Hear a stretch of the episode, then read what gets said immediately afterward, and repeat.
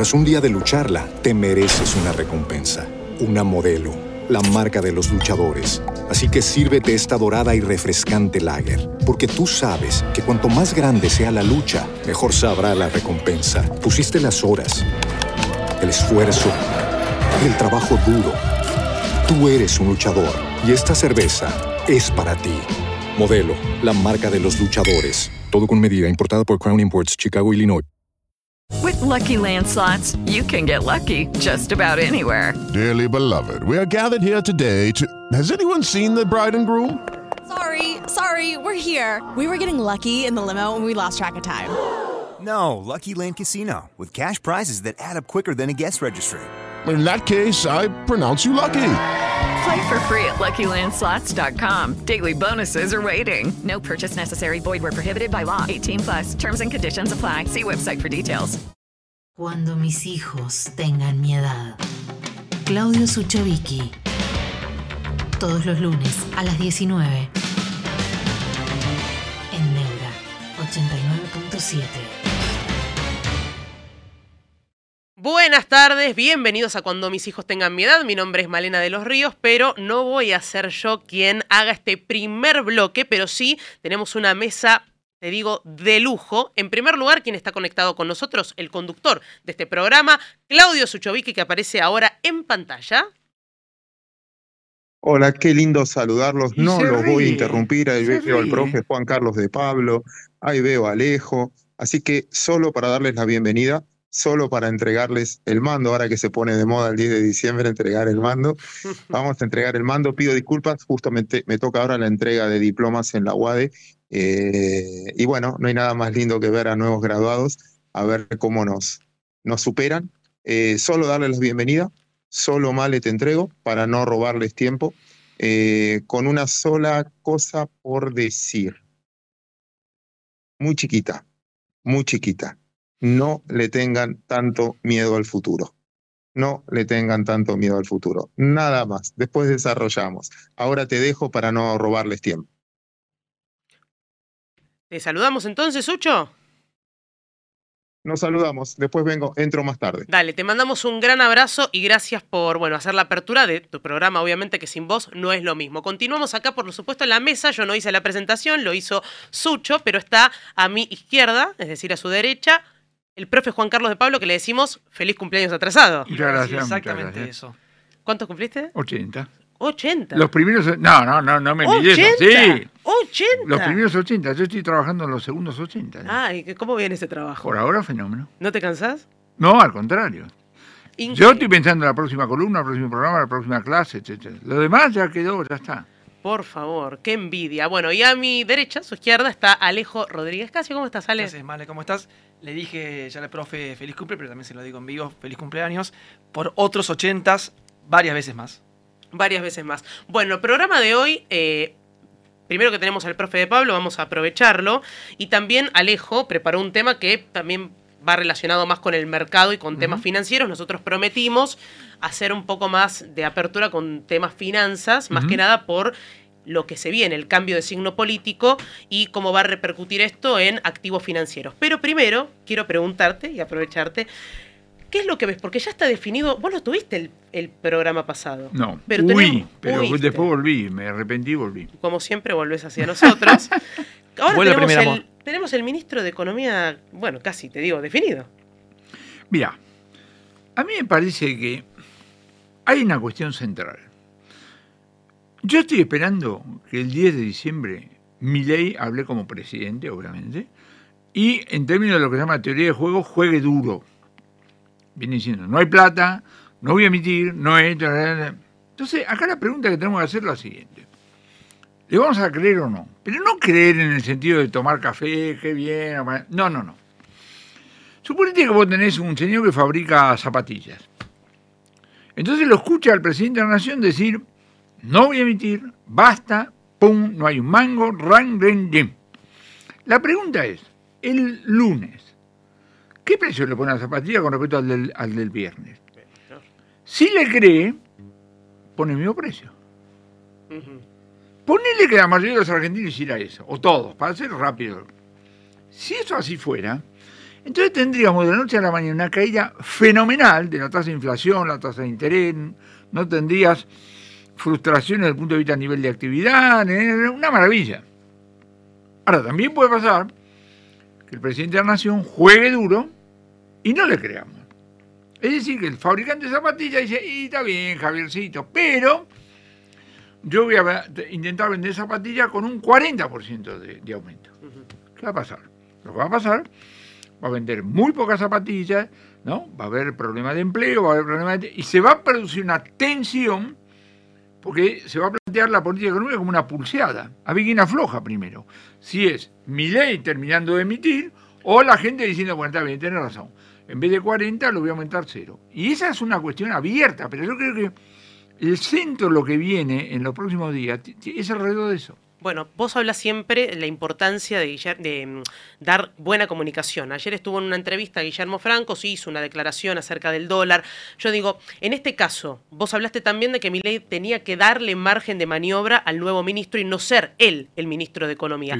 ¿Cuáles son los errores que la Libertad Avanza como grupo no debe cometer en términos de comunicación económica? Ya pasó todo eso. Ahora yo estoy muy centrado en el discurso. Espero que hable no más de media hora, porque ni a Dios se le da, presta atención después de media hora. Diez minutos para la herencia recibida, donde tienen que ser indicadores intuitivos. Mi tía, vos le decías a mi tía que el déficit es de 4,8% del PBI, no sabe lo que es el PBI, tenés que hablarle bim, bim, bim, bim. Pero la tercera parte, el resto, decir, bueno, listo, ya está, llegué, acá estoy, soy una persona normal, esta relación con el mundo, este es el tema de seguridad, el tema de tiene que hablar particularmente hacia los empresarios, diciéndole, muchachos, yo le bajo los trámites, le bajo los miedos, le bajo, eh, por favor, ya. ¿Por qué? Porque la jugada que él plantea desde el punto de vista del gasto público es para abajo. Tiene que compensar aumento de gasto privado. Es decir, en vez de crowding out, como se dice, un crowding in. Porque si nos quedamos en puro ajuste, estamos sonados. Pero como digo, esto es una cuestión de pero esto es lo que tenemos que ver. Esto es lo que tenemos que ver en el arranque. Y profe, hay también que agregar, ya lo viene haciendo mi ley, pero imagino que va también a hacerlo el día de la Asunción, que es explicar que no hay una fórmula mágica y que va a llevar tiempo. Él ya lo viene diciendo, ¿no? que la inflación va a demorar 15, 18 meses en, bajar, pero que en realidad casi todas las medidas que va a tomar van a tener un, tiempo ¿no? para tomar efecto. El tiempo depende, de, insisto, de, cuán creíble termina siendo el, planteo. Porque puede ser inmediato o no, depende.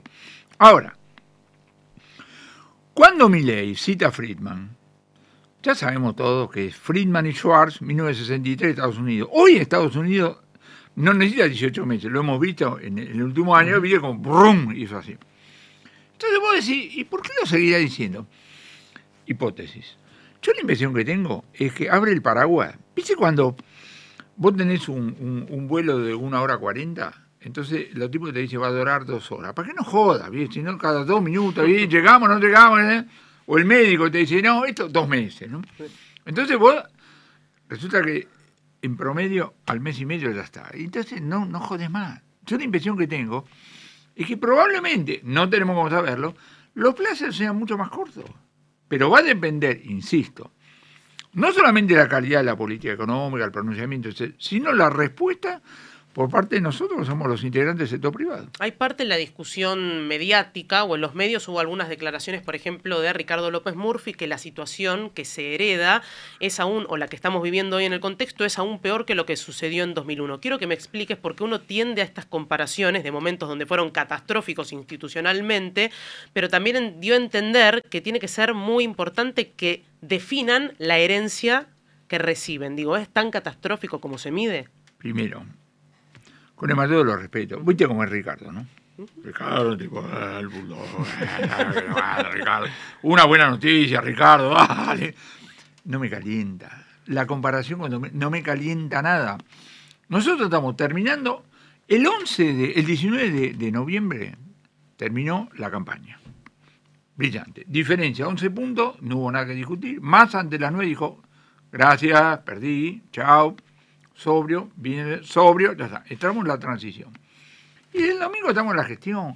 Todo lo demás se lo dejo a, a, los historiadores, dejalo, todo eso se lo dejo a los historiadores. Muy importante, insisto, el tema de lo que va a ser el planteo por un lado y, y la respuesta por parte de, de- de cada uno de nosotros. Y eso está abierto. Eso está abierto. Que, Yo tengo una pregunta Dale. respecto de. Yo creo que cuando ganó el gobierno de Macri en su momento, eh, había una gran expectativa con, con Argentina y, los capitales del exterior vinieron bastante rápido. ¿no? Creo que hubo una apuesta argentina que terminó saliendo no bien, ¿no? O mal, depende cómo lo queramos ver.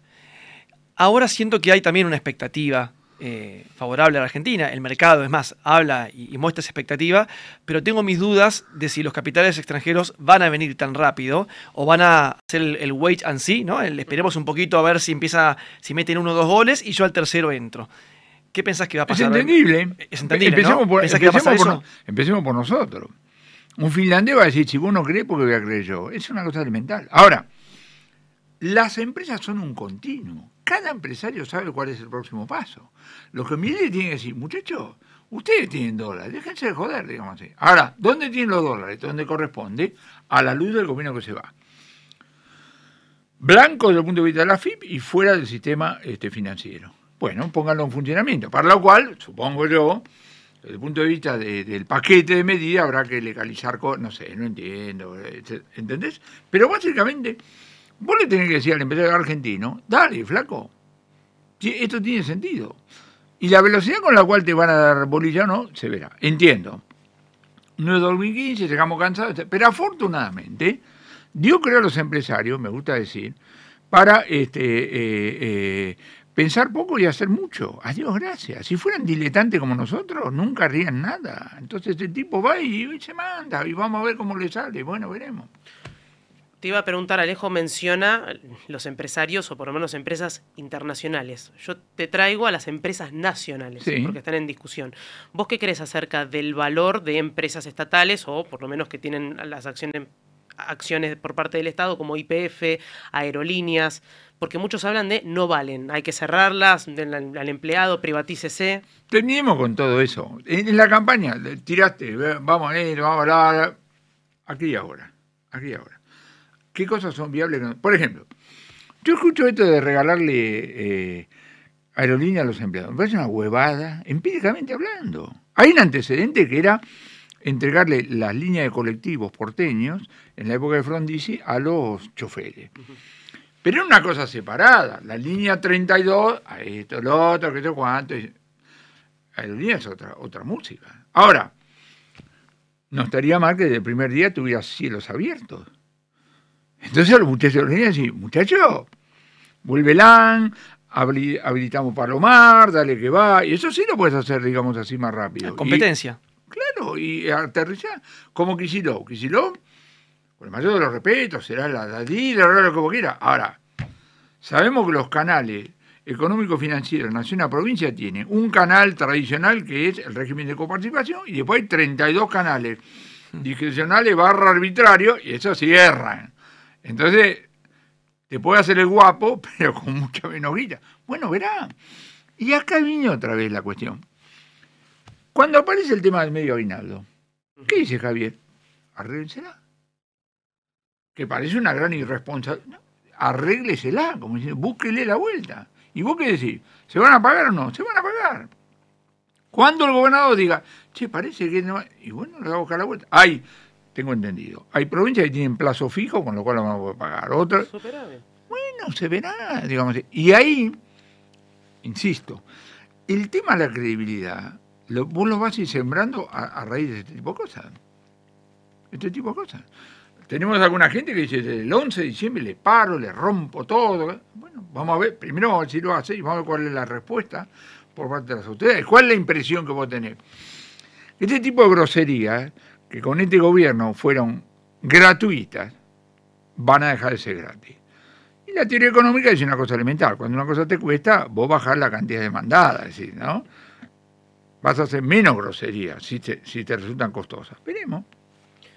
Respe- tengo mil cosas para preguntarle al profe de Pablo y después vamos a ir, también tengo algo que preguntarte en relación a lo De que los es mercados. de los mercados y la, porque hay muchas preguntas sobre qué pasa con las reservas del Banco Central. Pero voy a- te voy a llevar por todos lados. Ah, donde quiera. Mira, viste, lo, lo escuchaste a Alberto Fernández, ¿no? No. Bueno, habló en sus declaraciones, entre tantas cosas, explicó, por lo menos fundamentó que la pobreza está mal medido, por lo menos que no es representativa este 40,1%, después el porcentaje de indigencia, porque si no el país estaría estallado. Me gustaría que le comentes a la gente cómo es el tema de la medición y si efectivamente, digo, esta muestra no representa lo que sucede hoy en la Argentina. No es un tema de representatividad. Hay un tema técnico. El INDEC, en las buenas épocas, cuando sacaba el informe de pobreza, en la primera página sacaba una nota a pie de página así de larga que decía lo siguiente. Advertencia.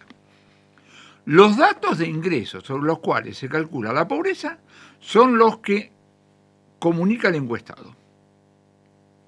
Con lo cual, la sospecha que vos tenés es que el tipo puede estar subestimando, porque no sabe si el tipo es un encuestador, es de la FIP, entonces economía negra, hablar, informar, cosas así. ¿Qué quiero decir con esto? De repente la pobreza no es 40, de repente es menos. Ahora, vos decís esto, ¿qué estás diciendo, autor? Estoy diciendo esto, nada más que eso estoy diciendo. El INDEC venía, ahora sacaron la nota a pie de página, pero sigue siendo cierto. Sigue siendo cierto. Subestimar los ingresos, punto.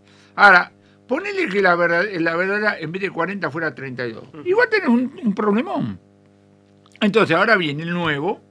Entonces, bueno, fenómeno, ahora qué hacer con esto. Y entonces viene el tema de el crecimiento, los intermediarios, bueno, donde hay que escuchar a los tipos que saben cosas específicas.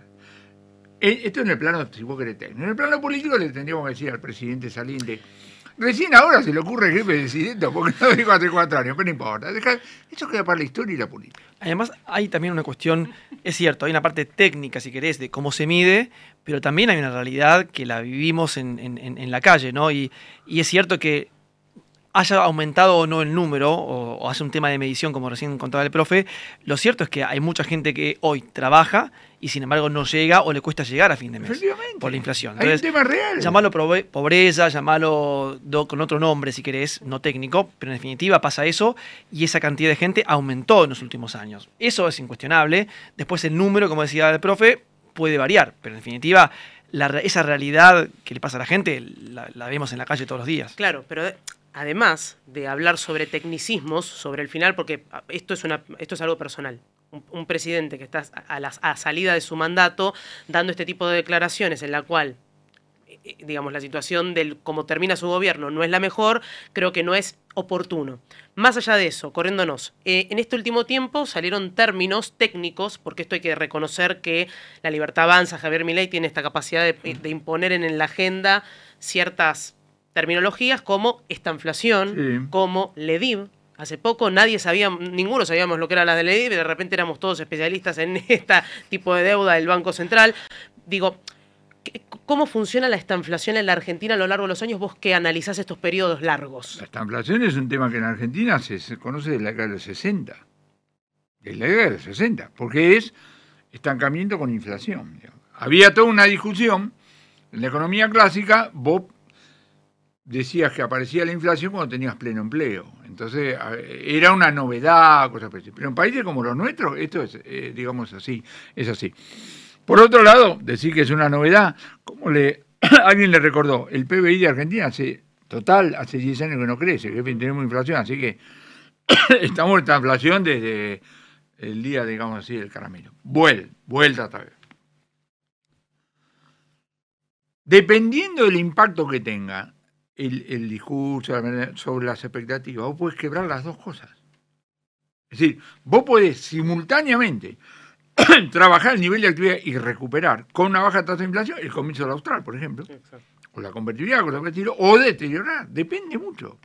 Entonces es muy importante meter en el centro del análisis el impacto sobre las expectativas.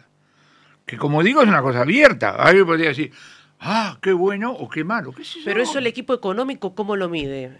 ¿Lo No, mide no en tiempo re- real? ¿Es algo porque es- No, vos no es una al gobierno de, y... No, nena, no es una cuestión de medir, escúchame. A mí me gusta decir, si la gente supiera cómo se hace la política económica, se suicidaría en masa, digamos así, ¿no? Porque hay una idea de medir. ¿Dónde hay un modelo macroeconométrico al cual vos le haces preguntas? No existe, punto. No sé si algún país lo tiene. Pero en todo caso, lo que tiene Estados Unidos que no tiene que corregir la distorsión que tiene Argentina. Esta es la diferencia con Estados Unidos. El tipo se le va, se dispara la inflación, sube la tasa, todo el mundo le cree, prrr, Santa Pascua. Acá el, desafío es verdaderamente diferente. Entonces, decir, salgo con esto y en tres meses, qué sé yo, si va a ser tres no sabemos. Es más, el presidente electo dice, el 11 te tiro un conjunto de leyes al Congreso. Pregunta técnica, para la cual no tengo contestación por falta de información. Pregunta. ¿Vos tenés una política económica dentro de la cual tenés ese conjunto de leyes o lo único que tenés son un conjunto de leyes? ¿A dónde voy? Toma el comienzo de Frondizi. ¿Quién tenía costado? Frigerio. La batalla del petróleo, la batalla del acero, la batalla de... Vos le decías, don Rogelio, ¿cómo viene la tasa de inflación de julio? Ah, no sé. ¿Y quién estaba a cargo de eso? Mandrake, es decir, Donato del Carril, nada, cosa por el estilo. Menem, ¿con quién arranca? Con Dromi. Hace las famosas dos leyes, ¿no? Privatización. Y vos le decís, Dromi, ¿usted cómo ve la... Ah, no sé. Entonces, Roy, Rapanelli, ¿viste? Otra vez, es otra cuestión abierta, no sabemos cómo arranca esto. ¿Qué pasión o qué porcentaje le pone a la cuestión coyuntural sin hacer atajos, porque eso no sirve, pues, ¿no? Pero alguna intención de o simplemente es un conjunto de reformas, reforma laboral, que ley alquiler y, y, y, lanzamos. Bueno, lo vamos a ver en pocos días más. Ale, ¿qué percepción tenés? No, coincido, me parece muy importante lo que, lo que hablaba el profe, que en definitiva todo termina cerrando sobre el mismo punto de la confianza, ¿no? O sea, él recién ponía el ejemplo de Estados Unidos, cuando Estados Unidos decide que va a subir o bajar la tasa, el mercado le cree, y como esto también Sucho lo ha dicho muchas veces, ¿no? Como el mercado le cree, actúa en consecuencia. Y acá en Argentina le crees un poquito, ¿no? o sea, no bueno, o, te creo un mes, revés, ¿no? o te creo dos meses. Pero, negro, fíjate lo que pasó con el, el tema de la nafta el otro también. día. Se rompió no sé qué cosa, la, no Las dos paradas técnicas. Alguna razón de oferta cualquiera en Estados Unidos ocurre. En Wyoming se rompe un caño. Bueno, entonces el secretario de Energía para la televisión dice, compatriota, en 72 horas esto se arregla. ¿Qué hace la gente? Salvo el tipo que necesita nada. En Argentina salimos rajando la estación de servicio. Yo dije, nunca lo hice, pero dije, juego guita que hago una encuesta entre los tipos que se pasaron horas para cargar y en promedio tenían por lo menos medio tanque. Es el tema de que... Ahora, qué difícil es hacer política económica cuando no te creen. Cuando el tipo dice, mire que no lo voy a... Me dijiste, pero... Entonces, bueno, bueno, de repente esto demora más, bueno, veremos. Este, bueno, si quieren hacemos una breve, breve pausa para después continuar hablando de mercados. Lo tenemos al profe de Pablo, que también nos va a desasnar un poco en términos de reservas, a ver cómo podemos hacer para que la Argentina vuelva a robustecer esa parte tan importante de la economía y Alejo nos va a contar también cómo va a impactar. sí, voy a hablar un poco de, la TIR, la famosa tasa interna de retorno o yield en inglés, cómo el mercado, en definitiva, juega las expectativas y la creencia o no que tiene en, las políticas. Eh, y eso se refleja en los precios de los bonos y en las tasas de los bonos. Vamos a hablar un poquito qué es la TIR y cómo se refleja y hablar un poquito de mercado hoy. Excelente. Bueno, no se vayan que en un minutito nada más volvemos en cuando mis hijos tengan miedo. Escucha cuando mis hijos tengan mi edad. En Neura 89.7. Mira. En youtube.com barra Neuramedia. Bueno, y continuamos en cuando mis hijos tengan mi edad. Les dijimos un ratito nada más, pero este bloque, por supuesto, va a ser parte de ellos dos. Los voy a dejar, pero te tiro la bomba como siempre que vos ya, sabes cómo soy. ¿Qué vamos? ¿Qué vamos a hacer? Bueno, esto va a ir en relación a lo de las reservas. Hoy estaba leyendo que había posibilidades que Caputo pueda llegar a pedir financiamiento y es dar a cambio bonos emitidos en dólares o tenía otra opción de poder dar parte de, de lo que eran los fondos de garantía de sustentabilidad del ANSES.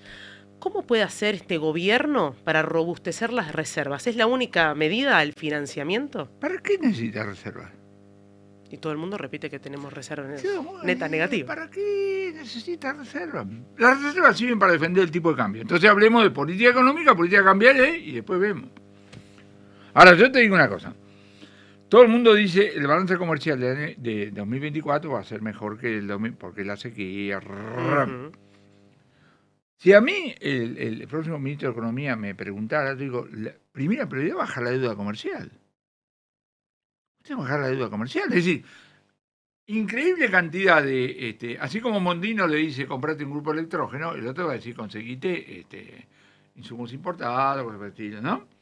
Vos tenías un pakistaní que te vende lo venís entreteniendo, bueno, y ahora que le decís, mirá, este gobierno es nuestro gobierno, pero ¿sabe qué? Cuatro años más. No, te va a matar el tipo. Sea, esa, esa deuda tenés que, que bajarla. Esa es la deuda que empresas privadas deben a sus proveedores ¿no? de, de- de otros países. Que ¿Cuánto es más o menos? Porque hay, hay un montón de cálculos distintos. Escuchaba que era 20 mil, 30 mil millones de dólares. ¿Cuánto Aparentemente lo normal es 20 mil y algunos dicen 35. Después, viste, cuando uno dice, como en la pobreza, uno dice 40, 50, 60. En el comercio Escala. dice, paren, che, paren en 100, ¿no? Porque si no, 120. Pero, Pero, es un montón de plata, en definitiva, que empresas privadas deben a sus proveedores del exterior. Yo lo que digo, eh, a mí me parece, ¿no? El tema este de las reservas, sin ser un experto, hay mucho análisis que supone una normalidad que no tenemos. Yo digo, la prioridad reserva, cuando vos tenés este, que normalizar una situación comercial, me parece. Ahora, si vas a defender un tipo de cambio en un mercado liberalizado, entonces sí necesitas reserva. Bueno, decime cuál es el plan. Porque en función del plan va a venir la demanda de dólares y la demanda de pesos. No es ¿entendés?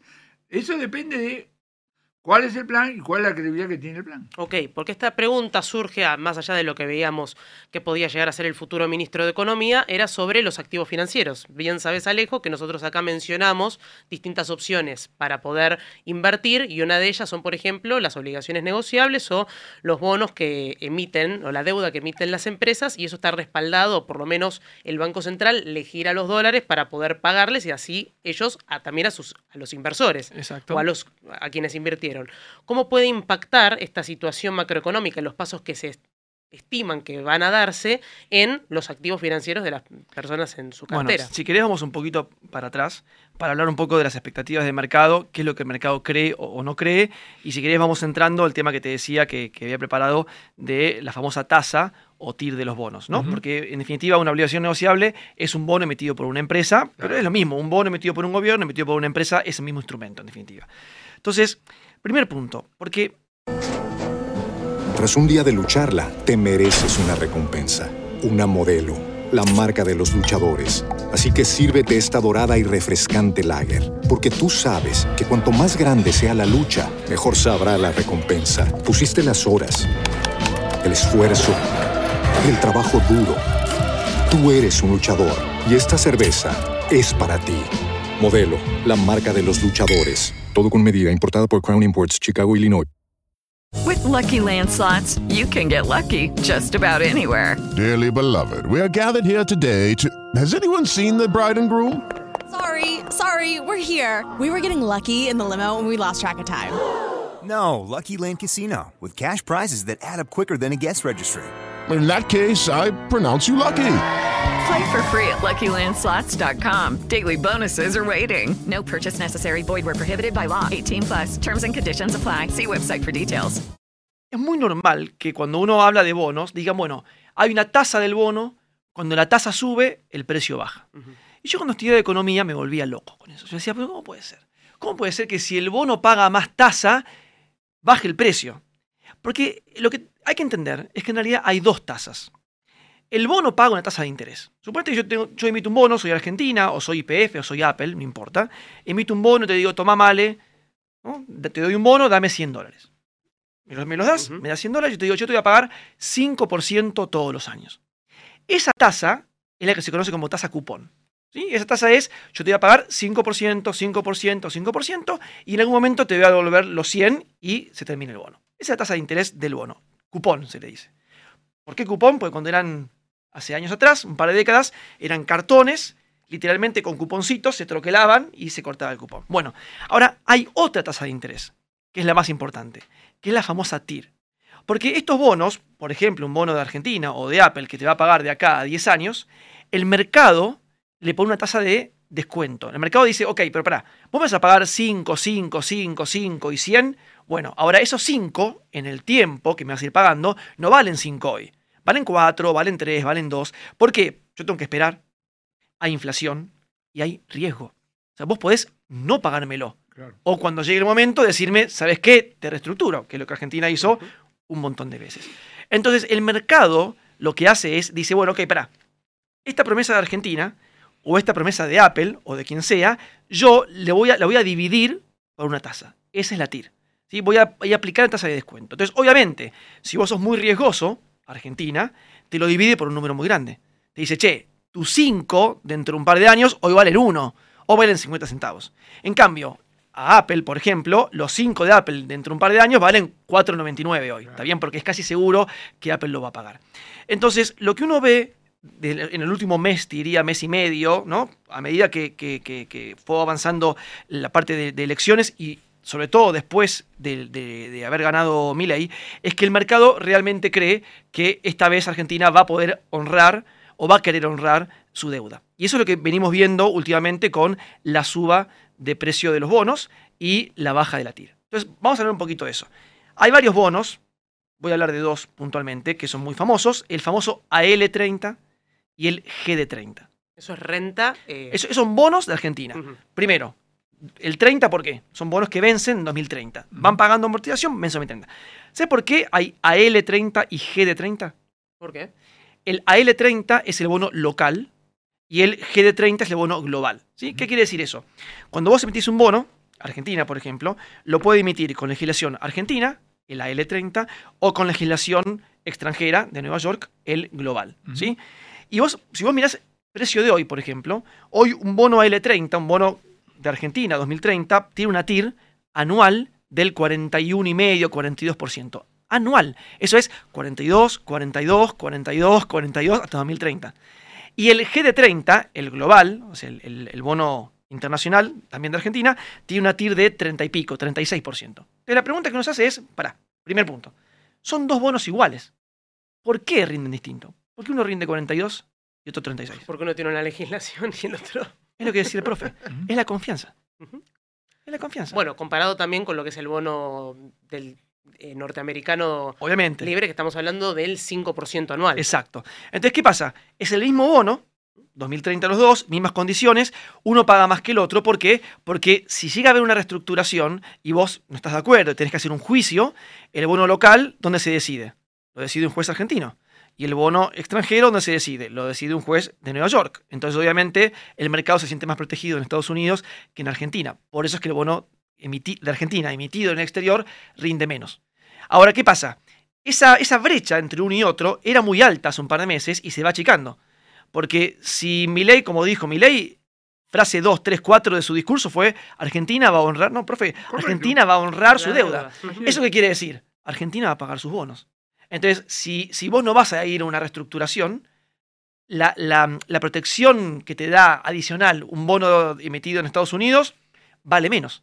Entonces, esa brecha, esa diferencia entre el bono emitido en Argentina y el bono emitido en Estados Unidos se está achicando, porque si, si el escenario de reestructuración se aleja, si Argentina va a honrar su deuda, pagar más o menos por un bono legislación argentina o extranjera no tiene mucho sentido. ¿Cuál de los dos tiene más volumen? El AL30 en general tiene más volumen porque es el más accesible acá en Argentina. Pero hay otra cosa más. Y ahora voy a ir al tipo de cambio. Vos sabés que hay bonos que se llaman dólar link. Son bonos, link quiere decir ligado a, ¿no? Es como cadena. Ah, en- Sería encadenado, ¿no? Encadenado al dólar sería la traducción mal hecha. Bien hecha, pero rara- raramente hecha. Bueno, ok, entonces el bono dólar link. Los bonos dólar link lo que hacen es, te pagan el- en, en pesos al tipo de cambio oficial. Entonces yo te digo, por ejemplo, Male, te voy a pagar 5% en dólares al tipo de cambio oficial. 360. Si el tipo de cambio oficial sube y se va a 6.50, como ayer decía Francos, te voy a pagar a 6.50. Entonces, ¿qué pasa? Claro, la devaluación que va a tener Argentina es la devaluación, profe, decime si estás lo- de acuerdo o no, creo que es la devaluación más anunciada de la historia de la humanidad, ¿no? O sea, es bastante obvio que Argentina va a devaluar, o al menos es lo que el mercado cree. Entonces yo te digo, Male, hay un bono que te va a pagar la devaluación. O sea, si Argentina devalúa, te va a pagar mucho más.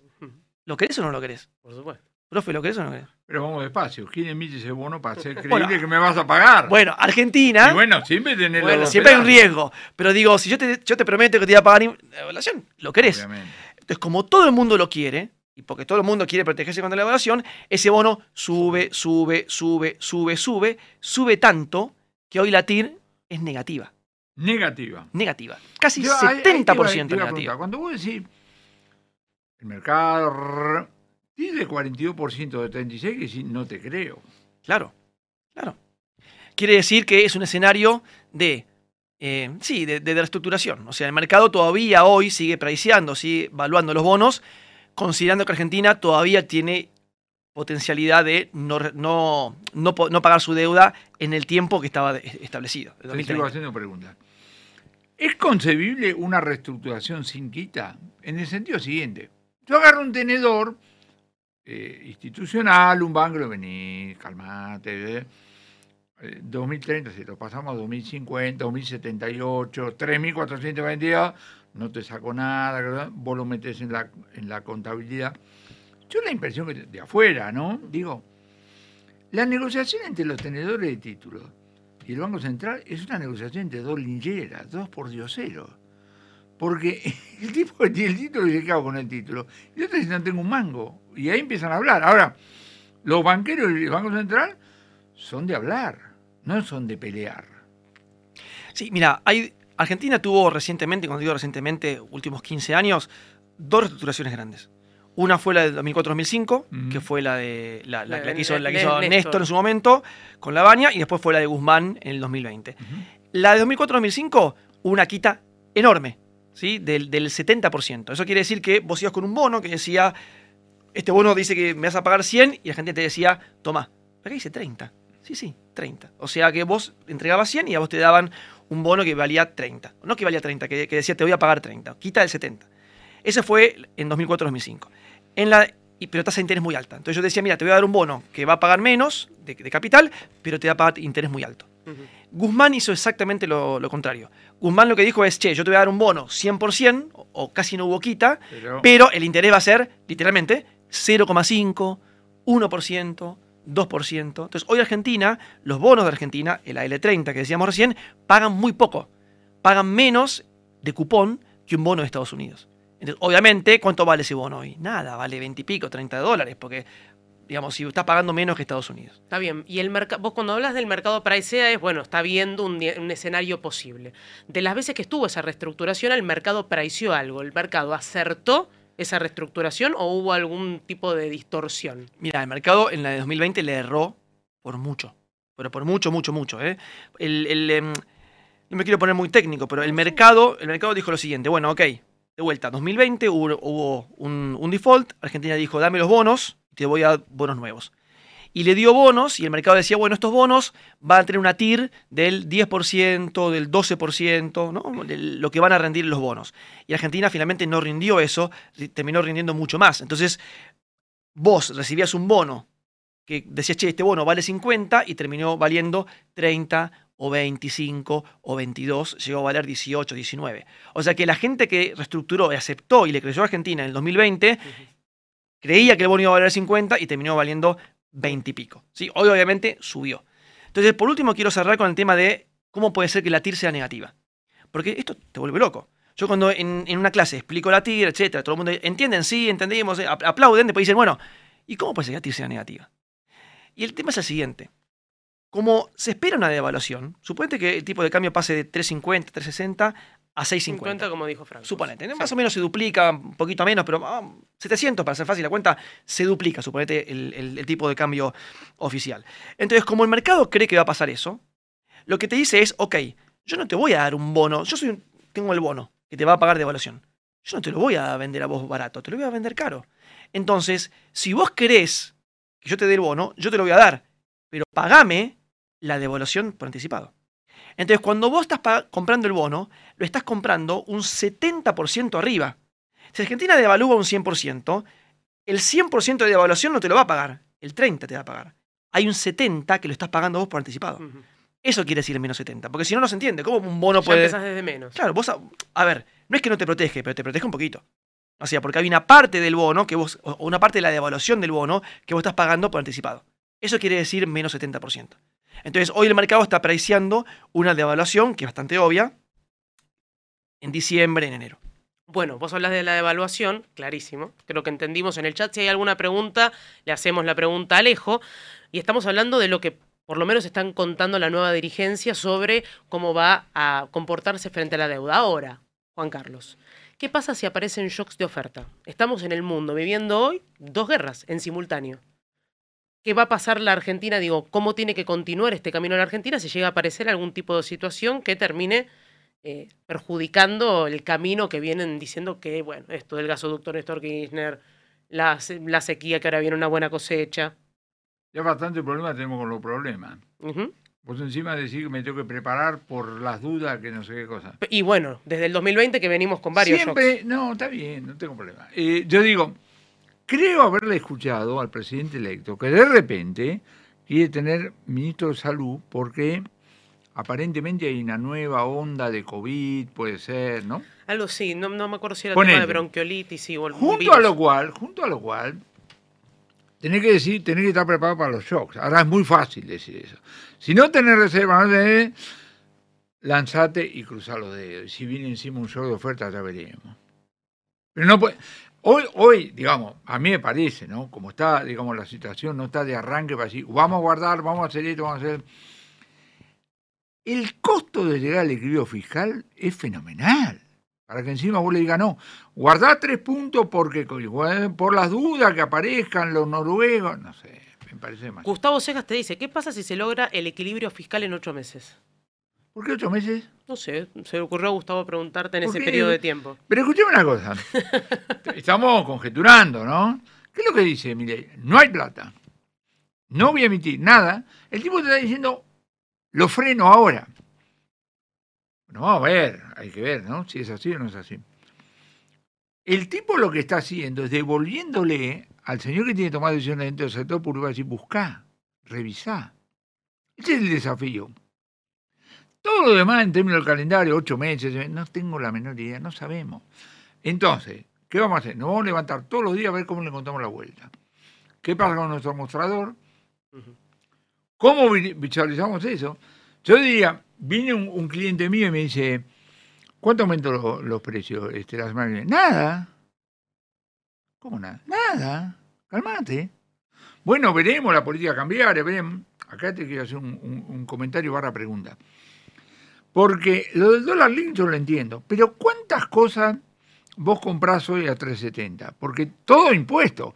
Yo diría, espero, en el sentido de la esperanza, que me dé la nueva política cambiaria y me saque toda una caterva de impuestos, con lo cual, de repente, no hay, capaz que te estás en 6.50 y no debería tener tanto impacto. ¿Es es así? Sí, vos decís, por ejemplo, de la tarjeta, ¿a eso te referís? O Y el- el- cosas, la cosa los impuestos que hay que hay, en general, sí. Obviamente, a ver, nadie sabe qué va a pasar respecto de esto, pero uno cree suponer, o uno espera, en la- como decía el profe, con la esperanza de, si el tipo de cambio pasa de 360 a 650 o 700, imagino que, o quiero creer que la, la parte impositiva va a tener que reducirse, porque si no te va a quedar ¿no? el tipo de cambio a 1200, 1300, 1400. Entonces, uno quiere creer que si, obviamente, si aumenta el tipo de cambio oficial, la parte impositiva o desaparece o por lo menos se achica bastante, ¿no? Es lo que todos Obviamente. creemos o esperamos. Y Obviamente. sí. Quiero hacer una aclaración porque ahí Tomás Martino trajo un tema que no te preguntamos, pero que es importante. Y te voy a leer tal cual. Profe, murió Kissinger. Bueno, Sí. dice, ¿qué debería aprender mi ley de él? El- la- el- lo indispensable del liderazgo.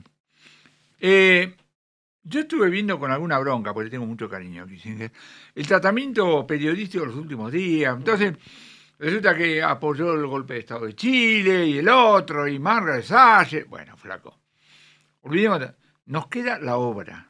Y de la obra yo rescato varios libros, pero liderazgo. El libro que publicó el año pasado. Ujú. que dice que dice el liderazgo es indispensable. Indispensable. Es decir, mi ley tiene que ejercer, digamos así, un, un liderazgo. Y los ministros y no sé cuántas cosas más, etcétera, etcétera. Funda- fundamental.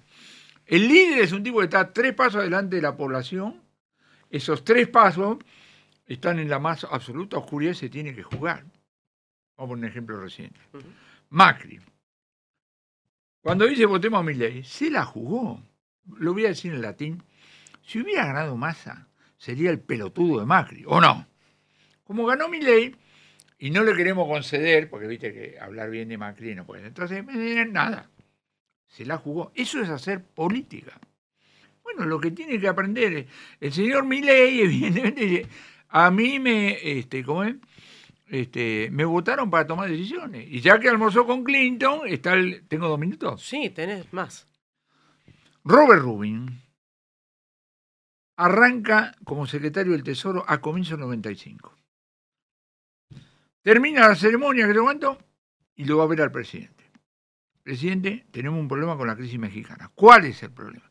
Está afectando las exportaciones de Estados Unidos a México por la recesión. Los analistas, los asesores políticos de Clinton le decían, Bill, no te metas, porque él venía de perder la elección de medio periodo en noviembre del 94, no te metas. ¿Saben lo que dijo Clinton? Esto en su memoria. Dijo, a mí me, eligieron para tomar decisiones.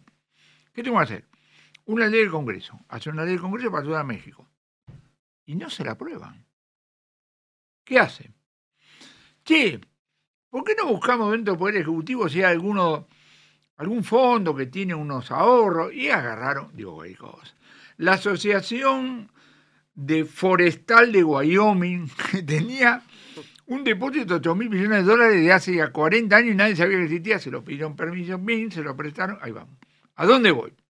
Lo que tiene que, eh, digamos, macho, te eligieron para tomar decisiones, cruzar los dedos, ojalá te vaya bien. Esto de empezar bien o bien la elección de medio periodo. El, el Ejecutivo, el que tiene una responsabilidad ejecutiva, tiene un problema que se llama la realidad. Cuando el otro día lo llama el Papa, por supuesto no estuve en esa conversación, pero con algún sentido del humor, si yo hubiera sido Bergoglio, lo llama y dice, Milei habla el comunista Bergoglio. Así se hubieran muerto de risa 20 segundos y después empezar a hablar. ¿A vos te parece que con la agenda que tiene el Papa y la agenda que tiene Milei van a estar, vos me dijiste que te dije, olvidar. No, hay tiempo, no hay tiempo para eso. Pero no hay tiempo, tiempo. para eso. Entonces, el- la mentalidad del Ejecutivo es esa, es, es acción, dale, dale, dale. Male, sí. yo tengo una pregunta para vos. A ver, Porque, profe, la tenemos a Male, que está a punto de recibirse en febrero. en, en ciencias políticas. Qué. Entonces, y hablando de un nuevo gobierno que está por arrancar, Sí. etcétera, que acá hablamos un montón de economía, hablamos de mercado, pero también obviamente hay política, recién estábamos hablando también de eso, ¿no? Entonces, desde el punto de vista político, ¿sí? ¿Cómo lo ves vos? Eh, ¿Cómo, cómo eh, crees que, por ejemplo, el, el- el- PRO o, o la parte de, de Macri, Bullrich, etcétera, que lo acompaña a Milei, lo va a acompañar por mucho tiempo o van a, van a acompañar al principio y después no? Y, y ver un poco, ¿no? ¿Cómo, qué, qué- qué- cómo lo ves? ¿Qué Mirá, crees que está pasando? yo ¿Y qué creo- va a pasar? Creo que lo más importante en este país, por una, a ver, por cómo estuvo diagramado en su momento en el 53 la Constitución, es un país hiperpresidencialista. Después se atenuaron algunas cosas en el 94, pero digo, lo importante es mirar primero el presidente y su gabinete. Cómo está conformado ese gabinete y cómo está conformado la parte ministerial. Primero que ya hubo una reducción. Y después vos hoy ves la foto del ministerio y es importante porque hay gente allegada en puestos importantes que pertenecen a. que responden a Bullrich o mismo a la propia Bullrich. Cuando vos veías que supuestamente iba a ser la encargada Victoria Villarroel en términos de defensa, seguridad, bueno, vos estás viendo hoy a un Petri ocupando ese lugar y a Patricia Bullrich ocupando también ese mismo lugar. Digo, es importante los lugares con los cuales se conforman. Recordemos que el gabinete de Macri fue únicamente del PRO. Digo, el PRO en su momento, cuando busca, no le había alcanzado lo que había construido, sino que se tiene que aliar con el radicalismo para poder llegar al poder. Perfecto. Pero la foto del gabinete fue del PRO. Y yo creo que hubo un gesto por parte de Milei entendiendo o leyendo el escenario, sabiendo que él solo no va a poder avanzar, de darle un gesto o de darle un guiño a Patricia Bullrich. Bueno, yo creo que ese es el camino para entender lo que era el fin y lo que todos hablaban del gobierno de la unidad, porque en la Argentina vos necesitas acordar. Y esto hay una coincidencia en todos los politólogos. No hay, no hay manera de cortarse solo en Argentina, porque vas a tener que pasar todos los actores de veto. Vas a tener que pasar las leyes por el Congreso, vas a tener que acordar con los grupos de presión como son los empresarios, vas a tener que acordar con los gobernadores y también vas a tener que, algunos decían, no dejarte extorsionar, pero los sindicatos también juegan un rol importante. Yo creo que mi ley está haciendo esa lectura estratégica y el desafío, y esto lo comentaba el otro día, es mantener el discurso que lo lleva a la presidencia, pero tratando de dialogar con los distintos actores que lo ayudaron y que también le tienen que permitir gobernar, porque la libertad avanza es un experimento raro, porque las terceras fuerzas de la Argentina no suelen prosperar. Vos te pones a pensar en su momento el Ferepaso, te pones a pensar la UCD. El PRO prospera ¿por qué? Porque se alía con el radicalismo. Bueno, pero el PRO era una tercera fuerza. Era una tercera fuerza que se alía. Pero la libertad avanza es algo nuevo. Entonces, todo el experimento también implica la lectura de Javier Milei, entendiendo que está bien, yo llego acá y también hago que el PRO se incorpore. Bueno, le doy el lugar. Creo que la lectura tiene que ser muy minuciosa, tiene que tener cuidado en mantener lo que lo llevó y lo, lo que el electorado lo bancó frente a las negociaciones que va a tener. Solo no puede. Yo creo que ese es el camino. Dejó entrevisto lo que es hoy conformado su gabinete, lo que son los ministerios y quiénes están dentro. Yo creo que ese es parte El caso. Bullrich es un caso interesante porque más allá de la... con- eligió a alguien que sabe. Eh, eh, el drama sería que eligieron un adorno. No, no, pará. Esta, esta mujer probó. Es decir, el tema este, Milei dice, bueno, Mauricio, a ver, pero alguien que, que funcione. ¿Entendés? No es simplemente, si no lo mando con el mayor de los respetos, ¿no? De embajador a Francia, cosas por el estilo, ¿no? ¿Eh? Pero no desde el punto de vista ejecutivo. Él necesita la sustancia, esto tiene que funcionar. Esto tiene que- y, y- y tiene- Entonces me parece que el caso Burris es un caso interesante, porque si esta mujer ha probado, bueno, métale, vamos. No es solamente lo económico, sí es importante, pero digo, el gesto que tuvo con Burrich cuando hablamos de seguridad, no es- creo que es parte de la política y es empezar quizás con el pie derecho, en base a la alianza y cómo fue que se gestó al final la libertad avanza, que fue en conjunto con el PRO. Y además es la segunda preocupación en cualquier encuesta de los argentinos. La primera es la, la parte inflacionaria y económica y la segunda es la seguridad. Yo creo que lo mejor que le puede pasar a la Argentina es que el gobierno, cualquiera, termine bien. Esa va a ser el, ese va a ser el desafío de mi ley en términos de alianza y de poder no correrse, o por lo menos correr, desviarse un poco de lo que también planteó en su momento, porque hubo algunas promesas de campaña, las cuales hoy vemos que quizás no están tan en agenda y otras que sí. Ahí hay que hablar con los pibes. Yo voy a hablar con mis nietos, ese fanático, mire, hay que decir, muchachos, se lo estoy diciendo. A los jóvenes, muchachos, ustedes tienen que mamar esta experiencia. No, Miren, no está traicionando, está buscando mecanismos dentro, digamos, de la realidad, está viendo cómo transforma ideas en términos de acciones concretas. Así que, calma, sigan, etcétera, etcétera, y sobre todo mamen, digamos así, esta experiencia. Estaban preguntando por la dolarización. ¿Alguien quiere hacer algún comentario de la do- dolarización antes de cerrar? No tiene ninguna prioridad, y queda fuera y chau y eh, olvídate. Mi, mi- mi comentario es que no sabemos si se va a avanzar en ese sentido o no. eh, y si se avanza o si se quiere avanzar, está en agenda para de acá más de un- dentro de un año. Y de acá dentro de un año Argentina, con todo lo que estamos hablando, falta tanto tiempo para eso. Para la Argentina es mucho tiempo. Pero no sabemos lo que va a pasar la semana que viene. ¿qué va a Por eso. Me parece, me parece que hoy no es un tema, un tema de No, agenda. Bueno, gente, agradezco muchísimo que nos hayan acompañado. Este, ahí me están haciendo alguna seña. Eh, gracias. Está. ah, Decime. Ah, ¿cuál? ¿Cuál de todos? Eh, bueno, es que Esto demuestra que estamos en vivo. Esto estamos en vivo, gente, porque estamos en vivo. No sé cuál de todos. Eh, Juan Carlos, te quiero agradecer mucho que hayas venido. Gracias por dedicar tiempo a este programa. Por favor. Siempre es un placer. Lo menos que puedo hacer. Además, festejar la ausencia de Suchovicki y la de Dardet. A mí me parece muy bien que los hayan echado a estos dos, pero lamentablemente van a volver el lunes que viene. No, ¿cómo lamentablemente? Por favor, que este lugar es de Sucho. Con un nuevo presidente ya, Ah, ya en claro. funciones. Claro. Lo Ya necesitamos a Suchovicki Claro. y a Augusto de ayer tam- Darget también que no estuvo hoy. ¿eh? ¿Dónde estás, Augusto? Esta, esta pasada de factura también es para vos. Yo sé dónde está, pero no lo puedo decir. No lo digas entonces, al aire no. Alejo, gracias. Por favor. Como siempre, por esclarecernos en temas de finanzas. Bueno, y muchas gracias del otro lado. Les mandamos un beso gigante y nos reencontramos el próximo lunes con un nuevo signo político y cuando mis hijos tengan mi edad con la conducción de Claudio Suchovicki. Escucha. Cuando mis hijos tengan mi edad. En Neura 89.7. Mira en twitch.tv barra Neuramedia. Tras un día de lucharla, te mereces una recompensa, una modelo, la marca de los luchadores. Así que sírvete esta dorada y refrescante lager, porque tú sabes que cuanto más grande sea la lucha, mejor sabrá la recompensa. Pusiste las horas, el esfuerzo, el trabajo duro. Tú eres un luchador y esta cerveza es para ti. Modelo, la marca de los luchadores. Todo con medida, importada por Crown Imports, Chicago, Illinois. Okay, round two. Name something that's not boring. Laundry? Ooh, a book club. Computer solitaire, huh? Ah, sorry, we were looking for Chumba Casino. That's right. ChumbaCasino.com has over 100 casino style games. Join today and play for free for your chance to redeem some serious prizes. ChumbaCasino.com. No purchase necessary. Forward prohibited by law. 18 plus terms and conditions apply. See website for details.